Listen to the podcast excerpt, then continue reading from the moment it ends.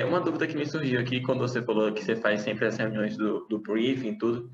É, hoje você tem uma página muito grande né, no Instagram. Comum aparecer muita gente querendo, às vezes, pegar um, fazer um, um orçamento, uma coisa assim, mas no final das contas acaba que não, não dá em nada. Como é que você faz para poder filtrar as pessoas que realmente vão querer algum projeto de verdade ou quem só está ali para? Realmente recebo muitos pedidos, muitos mesmo. E assim, desde muito tempo atrás, desde que eu tinha, sei lá, 20 mil seguidores, já recebia muitos pedidos. E aí chegou um momento que ficou insustentável, assim, porque eu sempre fui da opinião que a gente tem que apresentar a proposta, que eu não posso mandar por e-mail um valor, porque lógico que aquele cliente jamais vai fechar um projeto comigo sem entender como é que funciona o meu processo de trabalho, sem, enfim, né? Eu não estou dando valor para o meu trabalho, imagina se ele vai dar.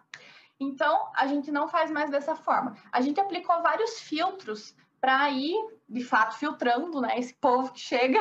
E tem pessoas que a gente sabe que é só curioso que só quer saber preço, né? Então, essa pessoa ela não vai sair com valor. Por quê? Porque hoje a gente cobra uma taxa de orçamento. Então, quando a pessoa quer, de fato, um orçamento exatamente para o projeto dela, ela paga essa taxa.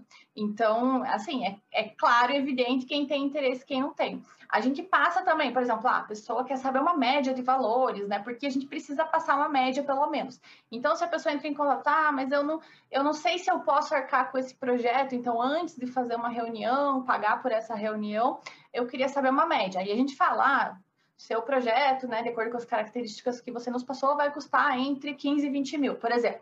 Aí a pessoa já sabe, né, se está dentro do que ela pretende. Se está, aí sim a gente vai para a reunião e faz o, o orçamento, a proposta exatamente para o projeto dela, e planilha, tudo. Por quê, né? Porque quando a gente faz uma proposta de projeto, com valores e tal. Não gosto de chamar de orçamento porque é muito produto, né? É proposta, proposta de projeto.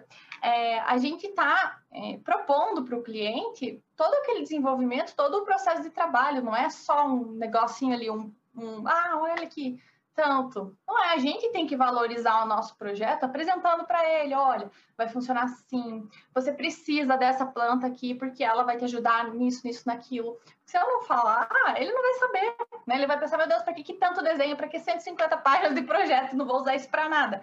O cliente não sabe, né? Ele é leigo, então ele precisa que a gente explique. Então, além disso que ele não entende, nessa reunião a gente tem a oportunidade de mostrar para ele o quanto ele precisa da gente e não de qualquer profissional, né? Então tem isso também. Então a gente aplica vários filtros de, de orçamento e aí só chega no fim do filtro que é a nossa reunião de proposta quem está assim verdadeiramente interessado. Então a nossa taxa de fechamento de proposta é muito alta porque quem chega lá no fim é porque realmente gostou, né? Porque é um processo, querendo ou não, o cliente não faz assim e sai valor. Tem muito escritório que infelizmente acontece isso, né? O cliente, ah, eu apartamento de 80 metros quadrados, vazio em tal bairro, o arquiteto fala tanto. Cara, ele quer que o cliente feche, o cliente não. A não ser que ele tenha tido uma ótima referência de filme. Ou se for muito barato, né? Mas eu não quero que o cliente feche comigo porque eu sou barata, né? Não sei vocês.